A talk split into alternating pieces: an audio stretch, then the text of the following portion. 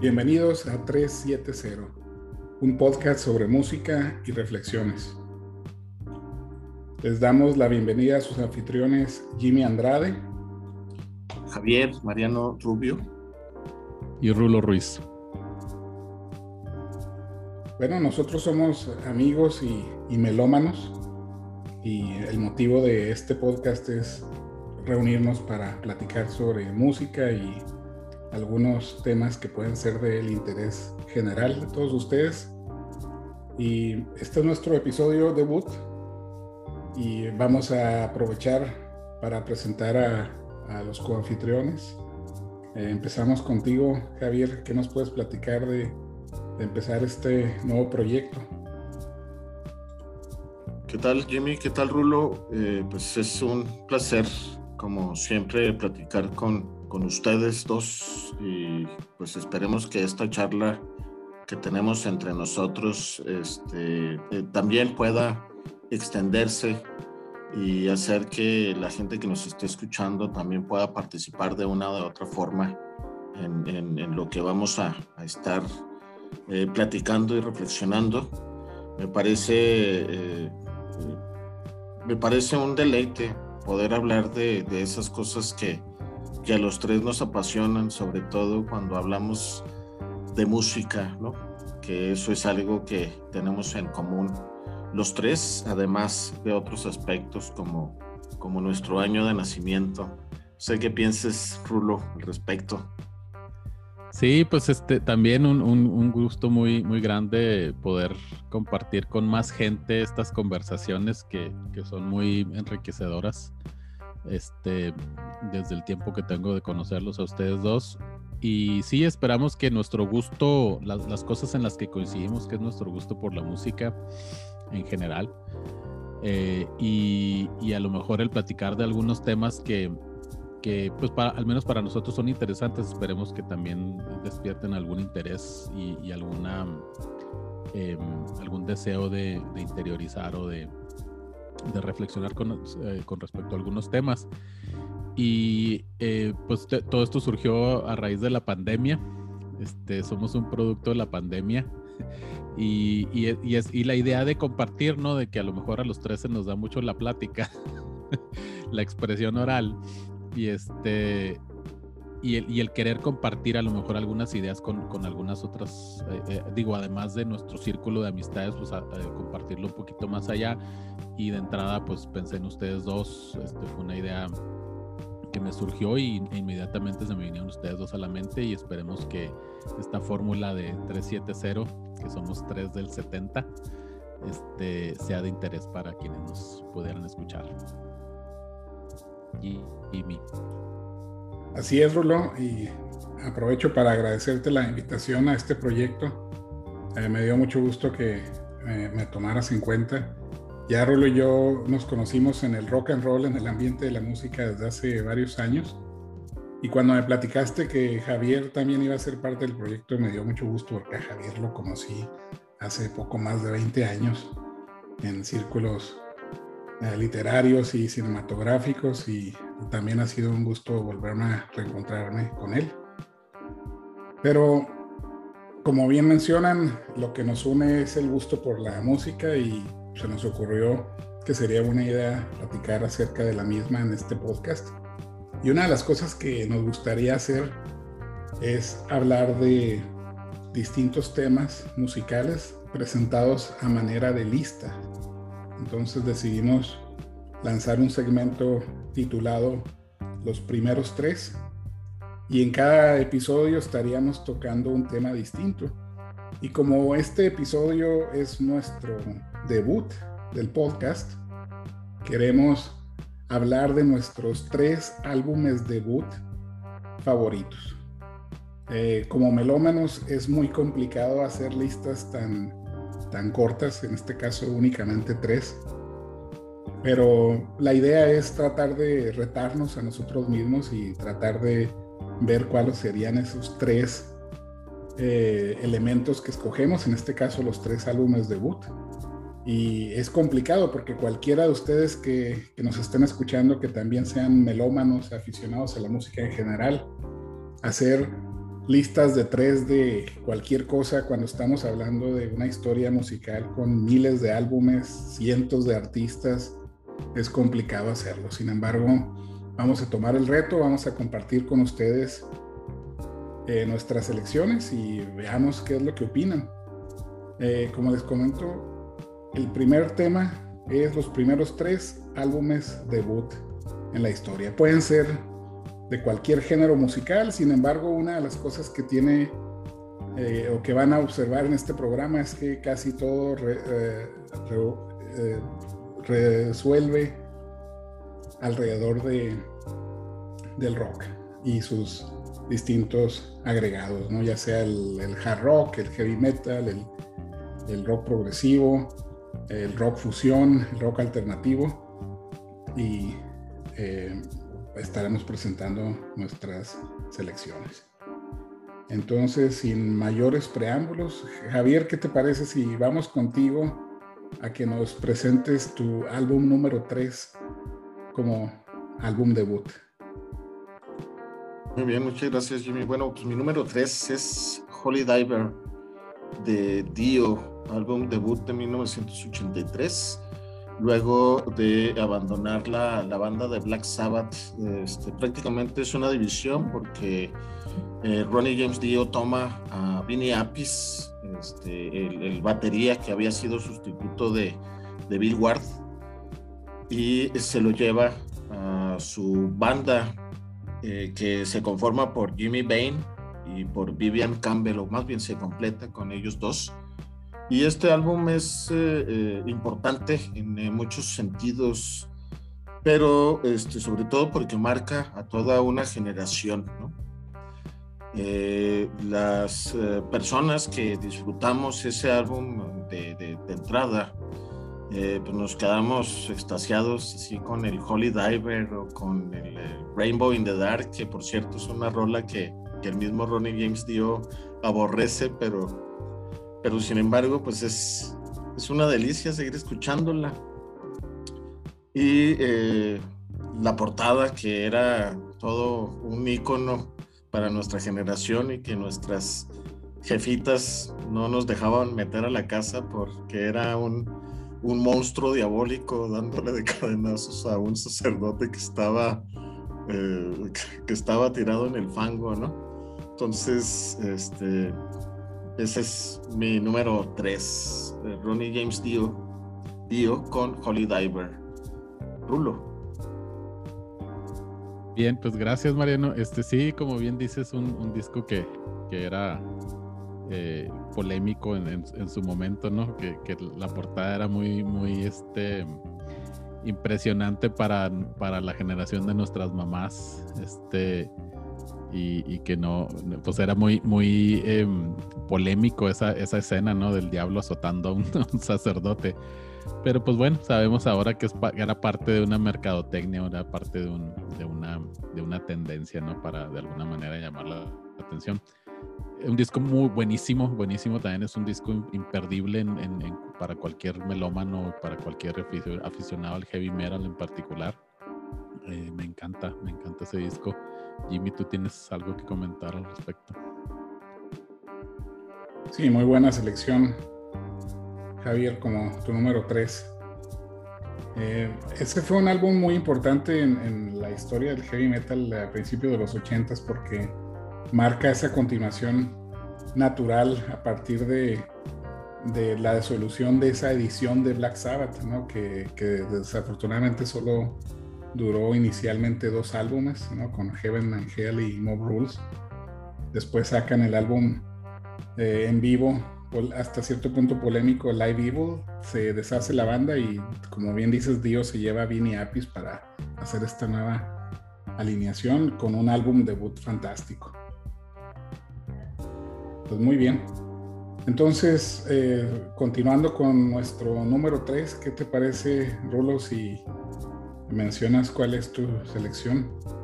Bueno, pues siguiendo en, la misma línea, precisamente mi número 3 es Black Sabbath, de Black Sabbath, este álbum del, 70 precisamente, de, nuestro año, y que es considerado por muchos como, como el el primer álbum de heavy metal.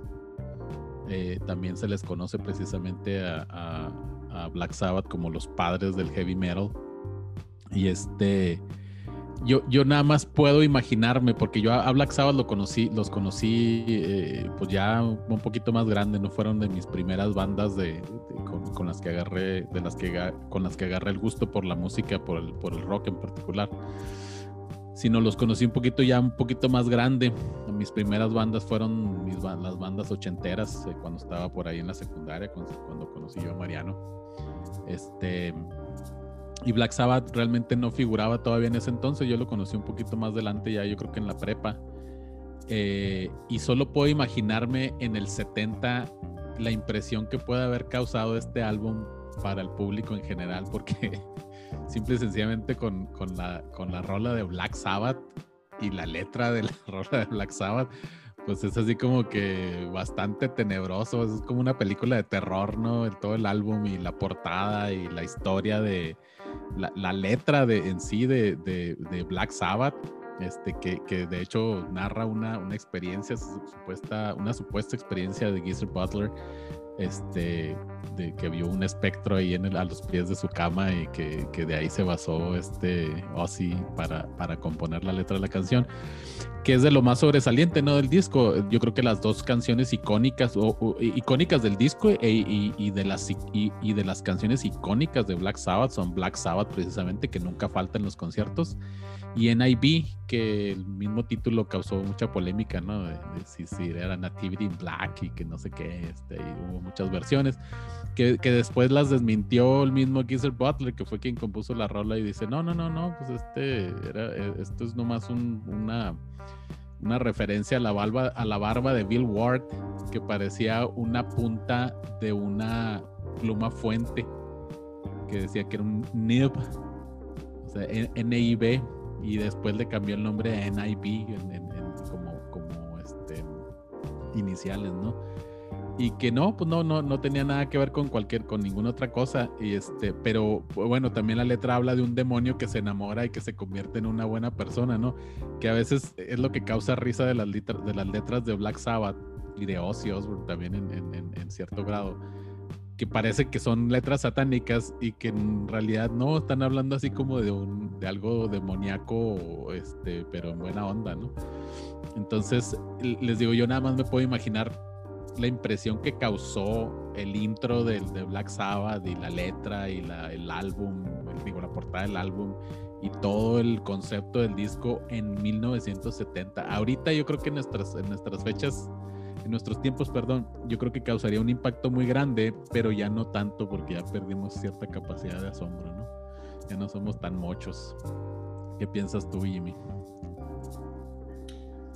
Sí, cualquier aficionado al género, en particular al heavy metal, eso sería muy común que se seleccionara Black Sabbath como uno de los grandes álbumes debut eh, yo, yo la única, el único motivo por el cual no consideré este álbum es porque considero que, que este Black Sabbath eh, fue madurando y progresando y sus, sus, álbumes subsecuentes me, me, emocionan, me llenan un poco más, pero si estoy de acuerdo que em, por más de un motivo podríamos considerar este álbum como el punto de partida para el género del heavy metal en particular. Una buena selección. ¿Qué opinas, Javier? Sí, claro, por supuesto. Eh, muchísimos eh, grandes del rock, incluyendo a Bruce Dickinson, hacen siempre mención de este álbum de Black Sabbath. Eh, hay un momento en el que Dickinson, en un concierto, empezó a decir de, de, la primera vez que escuchó la rola de Black Sabbath, que este, se emocionó al punto de decir, yo quiero, yo quiero hacer esto mismo que hacen estos vatos. Y, sí, la anécdota en ese momento los horrorizó a todos los miembros de Black Sabbath, pero ahora se ríen, pero en ese momento no se reían de lo que pasó, ¿no? bueno, eh, Jimmy. Muy bien, pues continuando con los número 3 y para cerrar esta ronda, yo quiero hablar de el álbum Mechanical Resonance de Tesla, el álbum debut de la banda de 1986. Este álbum me parece importante porque sale en una época donde se estaba consolidando o poniendo muy de moda lo que conocemos ahora como hair metal o, glam rock o glam metal. Y me parece que Tesla, a pesar de haberse dado a conocer en esa época, no se adhiere a, a los clichés del género, ¿no? Como era la ropa excesivamente extravagante o mucho en el enfoque en la imagen. Desde que Tesla sale a la luz como banda, este, dejaron muy en claro que lo importante para ellos era la música.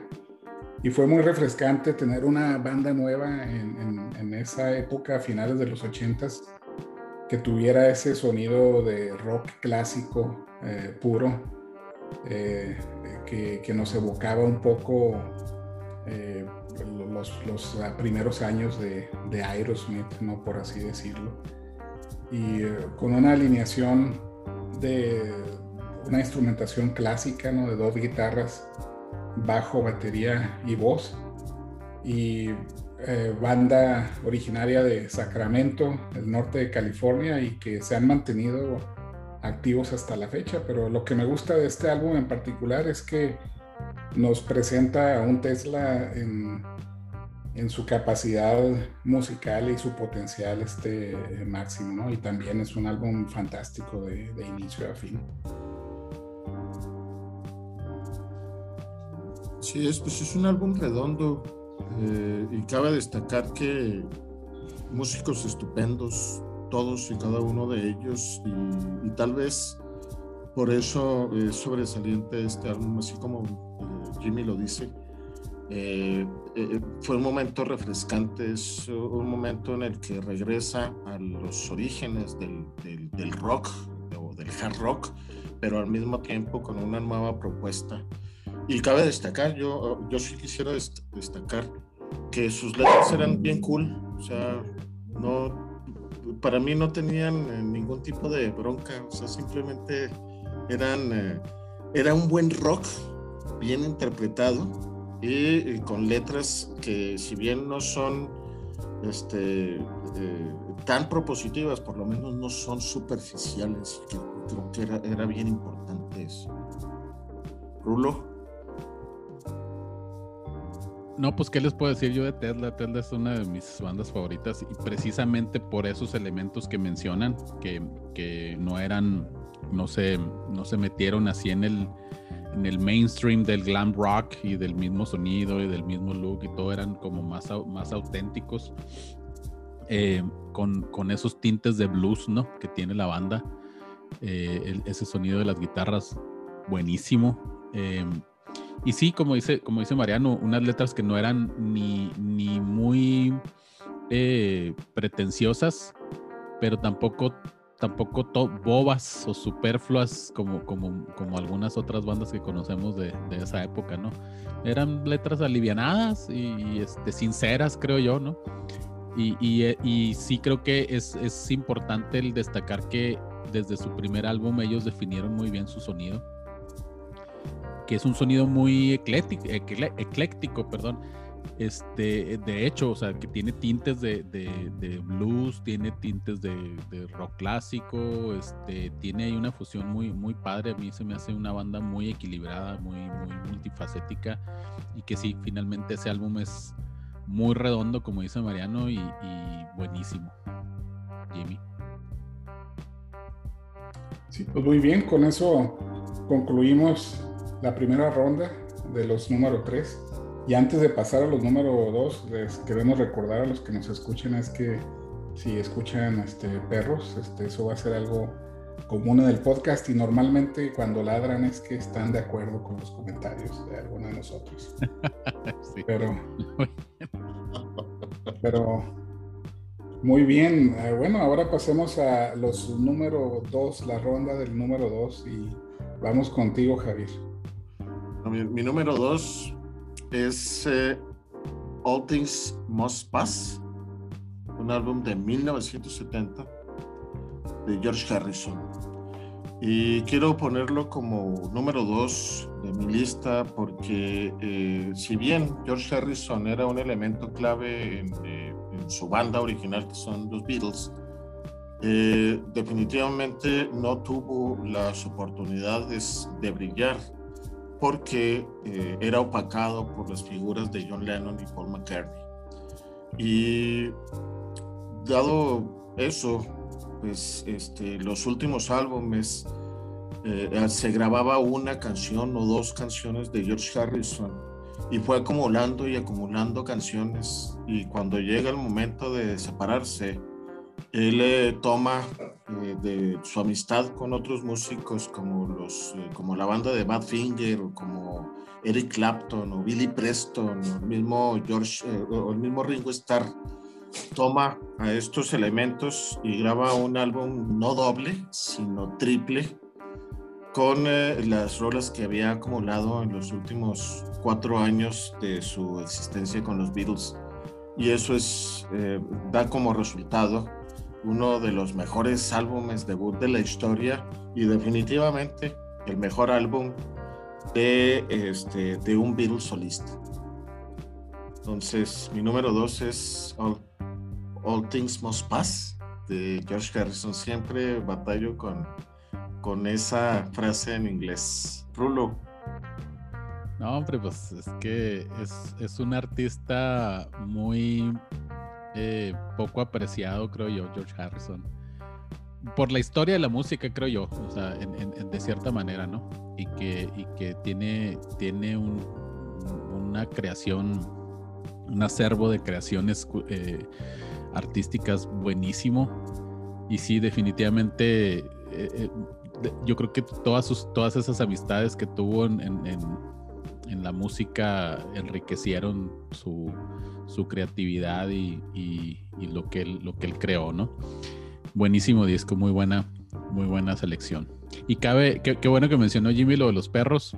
Este, otra cosa que también mencionamos es que deseamos sinceramente no tener haters, que estas listas son meramente una forma de traer a la, mesa bandas, músicos, etcétera, no, no es una de ninguna manera una forma de tratar de imponer criterios, ni mucho menos. Es una, es una forma nomás de, hablar de música. Muy bien, excelente selección, Javier. Para muchos aficionados, eh, el, como bien mencionas, es el mejor álbum debut de solista, ¿no? De un, de un Beatle. Y eh, pues sí, tenía, fue, fue la oportunidad de, George Harrison de, de presentar al público todo ese material que venía guardando por años y que desafortunadamente lo tenía que ir lanzando a, a cuentagotas, ¿no? Mientras estaba en los virus. Pues muy bien. Pasemos, Rulo, entonces con tu número dos. Mi número dos, pues es otra, otro disco titulado eh, homónimo al nombre de su banda y es el de Boston de 1976 que es un disco que en lo particular para mí es un disco que marcó eh, una, un, hito en, mi historia como melómano. Es un disco que me impresionó enormemente cuando, cuando lo, lo puse por primera vez. De hecho, si no mal recuerdo, yo no había escuchado a la banda, había escuchado hablar de la banda. Y por ahí alguien me prestó el disco y así sin, tener una, una, referencia auditiva del disco, lo puse y desde los primeros acordes me cautivó. Eh, y, y, creo que también es un disco que desde ese primer disco definió completamente el sonido de una banda. O sea, e, este, es inconfundible el sonido de las guitarras de Boston. Es inconfundible la voz de Brad Delp. Y eh, e, es un disco que, como, como dato curioso fue grabado en el sótano de la casa de Tom Schultz. que incluso le habían encargado que lo grabara en el estudio, pero como que dijo como que algo así como que no se hallaba y que mejor, como el demo lo grabó en, su, en el sótano de su casa, finalmente terminó grabando las rolas del disco en el sótano de su casa. Lo único que, que creo que no se grabó en el sótano de su casa fue la voz de Tom Schultz, de, perdón, de Brad Delp. Este, pero pues obviamente también de ese disco se desprenden rolas que son un clásico de clásicos en, en, la historia del rock, que son More Than a Feeling, Peace of Mind, For Play Long Time.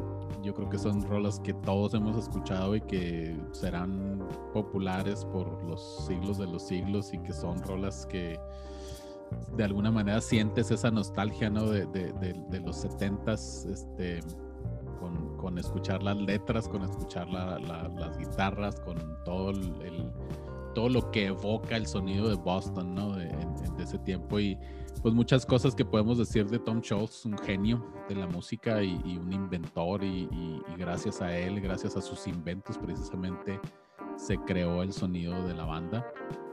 Es uno de mis, de mis más grandes frustraciones no haber podido verlos en vivo hasta la fecha y pues desgraciadamente no va a poder verlos con, con Brad Delp pero este, ojalá que algún día al menos se, me haga ver a, Tom Scholz. ¿Qué piensas tú, Jimmy? Sí, este álbum también, aparte de, ser considerado uno de los mejores álbumes debut del género, eh, es un referente en cuanto a sonido y producción.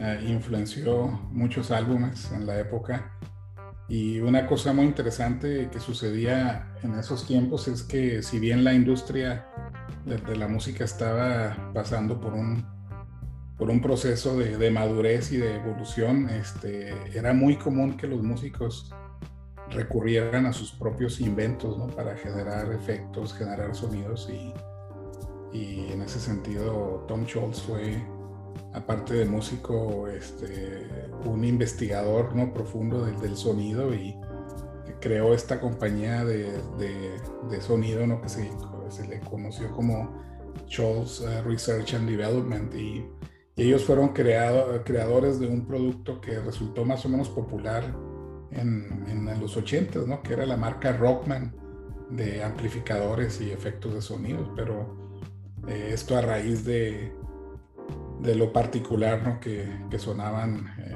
eh, las, guitarras de Tom Scholz. Muy buena selección.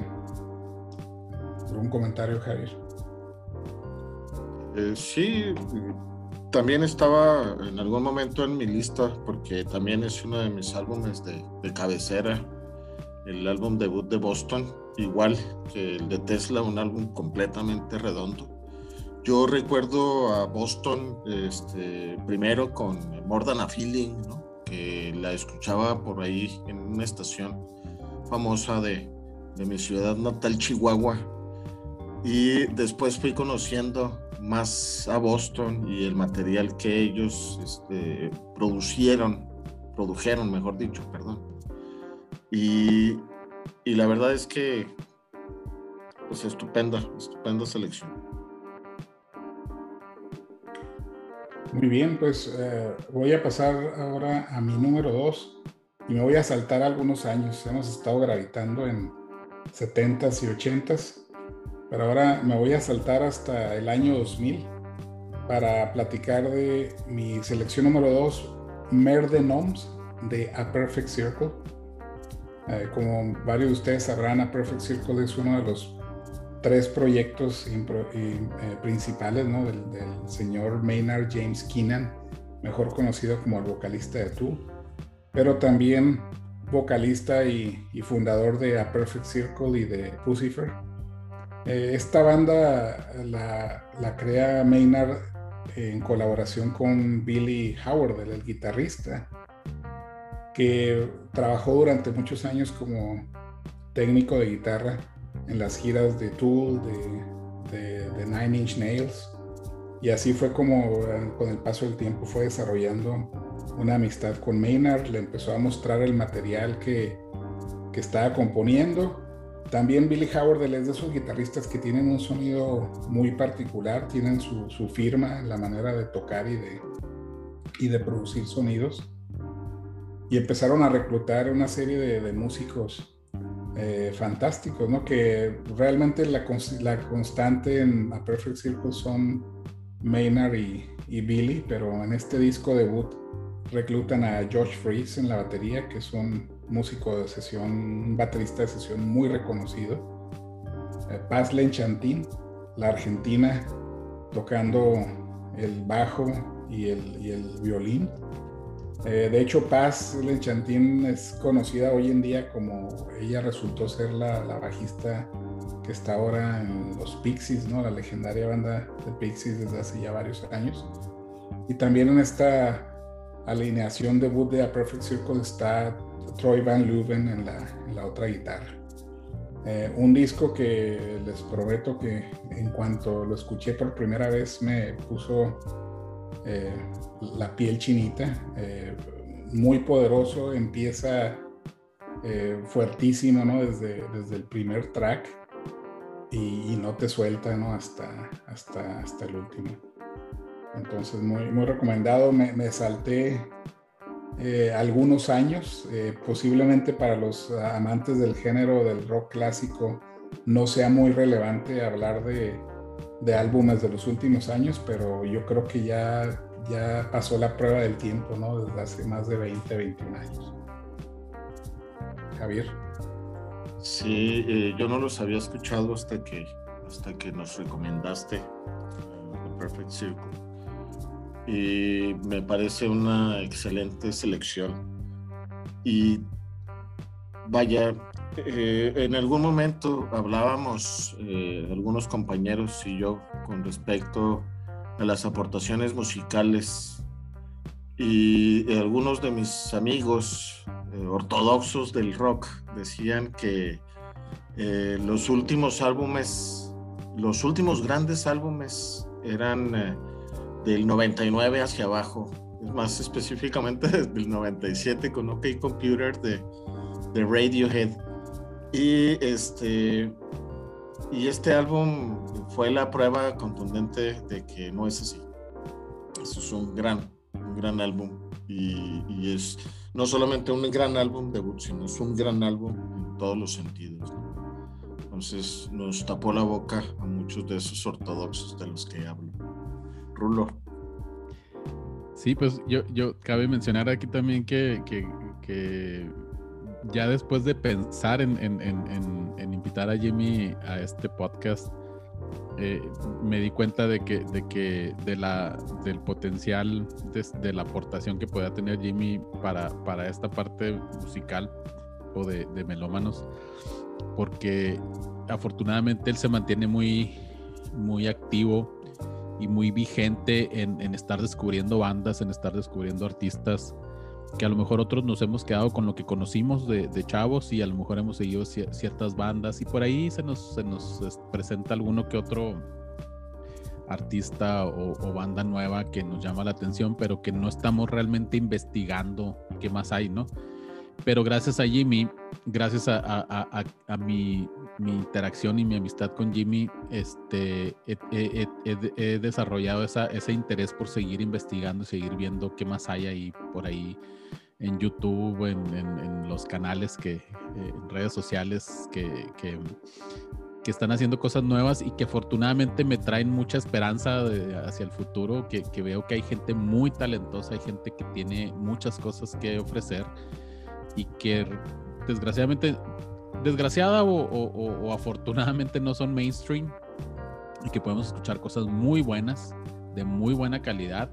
Nomás hay que rascarle un poquito más a la superficie, ¿no? Y no, no dejarnos ir por el mainstream, no dejarnos ir por lo que es ahorita comercial, porque, este, digo, hay, hay un mercado, ¿no? Es indiscutible que hay un mercado, pero, este, se satisface ese mercado, es lo que está haciendo la industria de la música ahorita, satisfacer un mercado, ganar dinero, pero que finalmente sigue habiendo mucha creación muy buena, muchos artistas muy buenos. Este, yo confío, de hecho yo tengo mis, mis, mis artistas que creo yo que son unos genios comparables a los genios clásicos de la música, que son gente muy joven. Este, por, algún ejemplo, en, en, algún momento iremos a mencionar a Joe Bonamassa que es un artista súper versátil y súper ingenioso y, que me impresiona a mí. Es un, es un vato que está, que creo que no, tiene, no llega a los 50 años.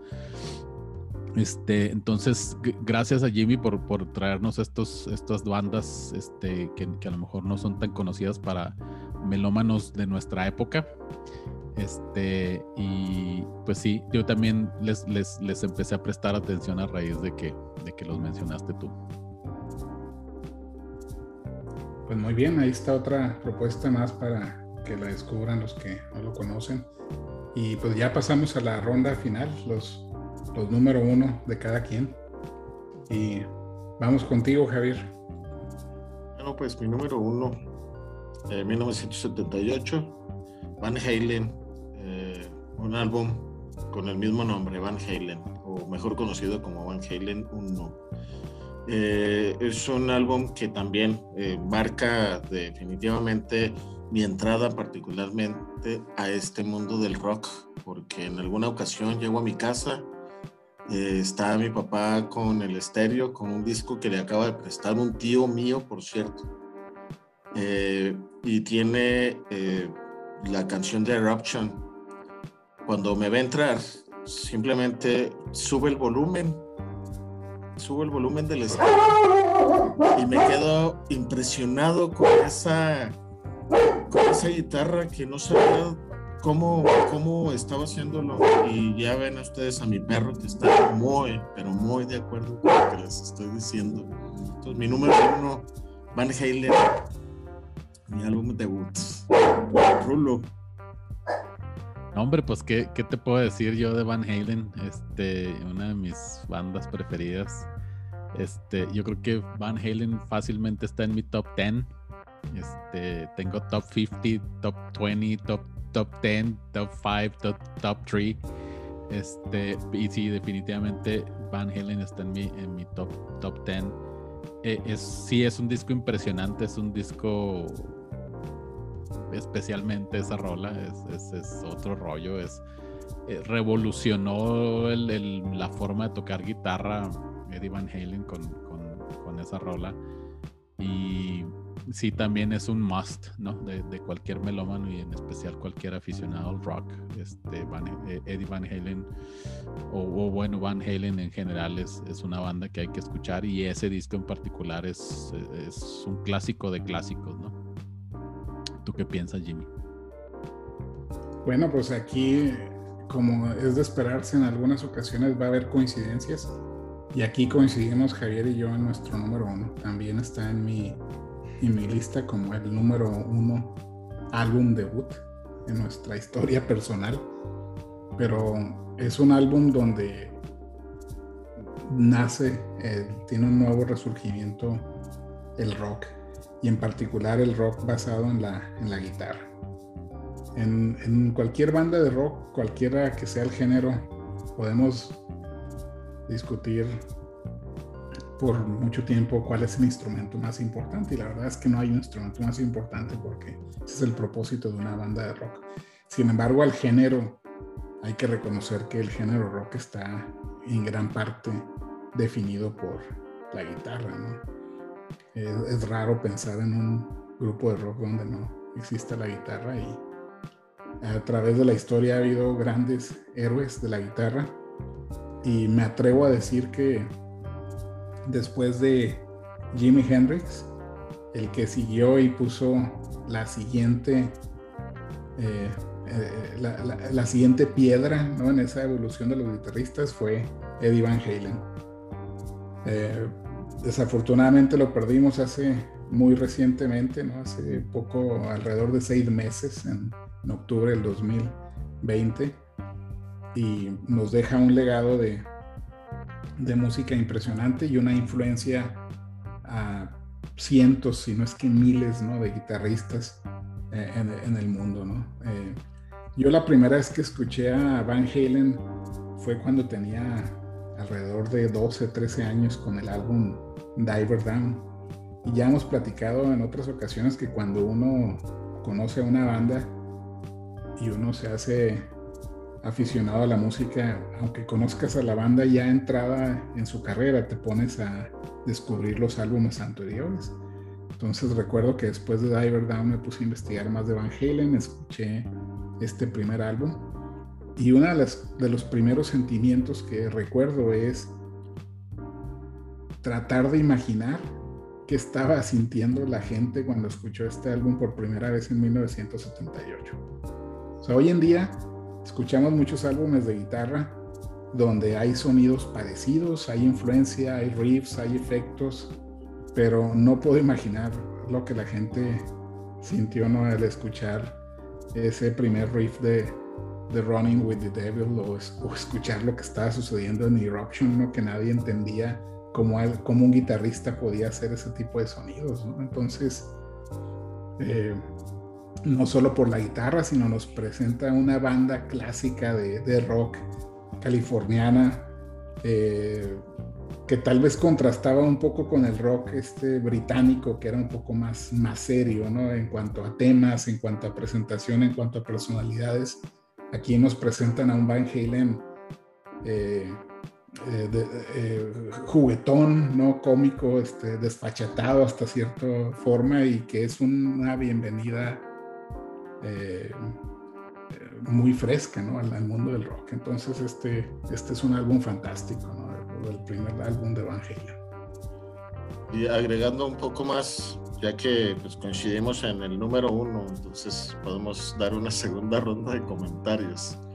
El, eh, el, el, el, álbum eh, también de, de, principio a fin es, es fantástico, es, es genial no solamente con Eruption y con Running with the Devil, sino también tiene cosas eh, excepcionales eh, como el Ice Cream Man, que es un cover, pero es un cover estupendamente bien hecho, este, Atomic Punk o On Fire, en fin, es un discazo completísimo. Y y creo que del año pasado, uno de los días más tristes definitivamente fue el día en el que este, nos mandaste el WhatsApp, Jimmy, con el, eh, con, el, eh, con el comentario de, de Wolfie diciendo que su padre había fallecido. Fue un golpe tremendísimo, es más, estuve compungido varios días y lo digo de manera auténtica porque Sí, se fue uno de mis, de mis grandes, de mis grandes ídolos. Y, pues la verdad es que todavía la fecha me sigue, me sigue doliendo. Eso. Sí, uno no, nunca quiere perder uno a sus ídolos, sobre todo cuando piensas que todavía hay potencial para seguir haciendo música. Cuando nos quedamos con esas ganas de, de otra alineación más de Van Halen, cualquiera que esta haya sido este, otra gira. Eh, desafortunadamente eh, no se dio, pero nos quedamos con un legado impresionante, tanto como los álbumes de Van Halen, como toda la influencia que, tuvo Eddie en, otros guitarristas y otros músicos. Rulo. Pues muy bien. Sí, pues ya, ya nomás este, para cerrar ese, ese comentario, se quedó en el tintero, según sabemos, se quedó en el tintero esa otra gira con, con, una reunión con, con Sammy, con David Lee Roth y con otros, con otros músicos para hacer una gira con que ya no, desgraciadamente no se pudo concretar. Y definitivamente yo creo que, yo estoy de acuerdo con Jimmy, yo creo que después de Jimi Hendrix, quien revolucionó la forma de, guitarra, de tocar guitarra fue Eddie Van Halen, porque con esa rola de Eruption que mucha gente decía, ¿qué está tocando? ¿Es una guitarra eso? O sea, ¿qué, qué, qué, rollo? ¿Qué está haciendo? Este, fue revolucionario completamente Eddie Van Halen, que también tiene sus propios artefactos este, por ahí, sus propias invenciones, este, porque definitivamente pues era un instrumento que dominaba este, de pe a pa, ¿no? Así es. Pues muy bien, este, debido a que Javier y yo coincidimos con el número uno, ya cerramos contigo, Rulo, y que nos presentes tu número uno de álbum debut. Bien, pues, pues mi número uno tenía que ser alguien de, mis, de mis top five. y en este caso es otro, otra banda cuyo disco debut pues es homónimo de, de ellos y es Foreigner con Foreigner de, de, 1977 de donde se desprenden pues es también iconos de, de, la música como es Feels Like the First Time, Cold as Ice y Long Long Way From Home y una, y una que, que, a lo mejor en su momento no fue tan, tan popular, sí fue popular, pero después se convirtió yo creo que en un clásico y, y, no sé si por la rara intervención de Mick Jones en las vocales, que es Star Rider. Y, y, que este disco en particular tiene una alineación muy interesante porque además de Luke Graham y Mick Jones, que son, creo yo, la base de, de, de Foreigner, estaba Ian McDonald, que es, que es un multiinstrumentalista eh, excepcional, que ha grabado discos con, con Steve Hackett, con John Wetton, y que es miembro fundador de King Crimson. Este, tiene 17 álbumes grabados con King Crimson. Grabó 7 con Steve Hackett y 2 con, con Wetton. Y pues es un música sasasazo. Que cabe mencionar que precisamente este año hicieron una reunión del 40 aniversario de, de, la banda, este, bueno, no de la banda, hicieron un 40, 40 aniversario, no sé de qué, pero este, reunieron a, todos estos integrantes de, de la banda, hicieron eh, por ahí un, live streaming o van a hacer, no, estoy seguro, pero bueno, este, la, la, historia también... Eh, de, la trivia de, este álbum o, de esta alineación de, Foreigner es que estaba como bajista Ed Gigliardi, que es un bajista que usaba un, un Rickenbacker, un Rickenbacker este, rojo, zurdo, que lo tocaba así nada más en honor a, Paul McCartney, porque el vato era derecho, era diestro, perdón, y, tocaba con un bajo zurdo nada más en honor a, Paul McCartney. O sea, es, la, es, la, anécdota para la trivia, ¿no? De, de esta alineación de Foreigner, que este vato era súper admirador y era un homenaje para, para Paul McCartney el, tocar así, con ese bajo. Imagínate la influencia que, que tenga un músico en ti que, que, hasta cambias de tocar de diestro a, a zurdo, ¿no? Para rendirle ese homenaje. Qué interesante anécdota, no la conocía. Javier. Pues eh, Creo que lo único que tengo que decir es que eh, conociendo los gustos de, Rulo, pues era evidente que iba a ser algo que tuviera que ver con, con ese grupo o con otra banda que seguramente en ediciones posteriores este, Rulo nos va a hacer, nos va a hacer muy obvio cuáles son sus bandas favoritas. Soy muy predecible, güey. En, ese sentido, yo creo que sí. Este, pues estupendo, estupenda selección. Yo la verdad estaba un poco alejado de, de, Foreigner. Eh, tenía mucha predilección específicamente por el álbum eh, número 4 de Foreigner, este, que es eh, por mucho uno de mis álbumes más gustosos, pero este primer álbum es algo que tengo también de tarea. Sí, de acuerdo contigo, Javier. También yo, yo me familiaricé, familiaricé más con Foreigner a partir del álbum número 4, que lo escuché hasta cansarme, pero también me hizo eh, tratar de explorar el resto de su discografía. Eh, así que también muy, muy interesante aportación por, por parte de, de, de, Rulo, el álbum debut de Foreigner del 77. Y pues ya con esto cerramos nuestra, nuestra lista de álbumes debut. Les queremos recordar a los que nos escuchan que estaremos sacando otros episodios donde estaremos hablando de otras listas de tres, de nuestros primeros tres, que pueden ser álbumes, músicos, canciones, en fin, un montón de ideas que traemos alrededor de la música y espero nos sigan acompañando. Así que pues bueno, no queda más que agradecerles que nos hayan acompañado en este episodio debut, invitarlos a que se suscriban al podcast en cualquiera de las plataformas que lo estén escuchando y estén atentos a siguientes episodios. Gracias Javier. Gracias. Les recuerdo también a quienes nos están escuchando que compartan en sus comentarios cuáles son sus primeros tres. Rulo. Sí, definitivamente que, haya una interacción, que nos platique cuáles son sus primeros tres, qué, qué, discos les, les, han dejado alguna, alguna huella, qué discos son especiales para ustedes. Y les recordamos que, en algún momento también vamos a, tener, tener una, una, sección o, un podcast alternativo de, con algunas reflexiones eh, sobre, algunos temas que esperamos que sean de su interés. Perfecto. Gracias a todos, que estén muy bien y nos vemos de nueva cuenta en 370.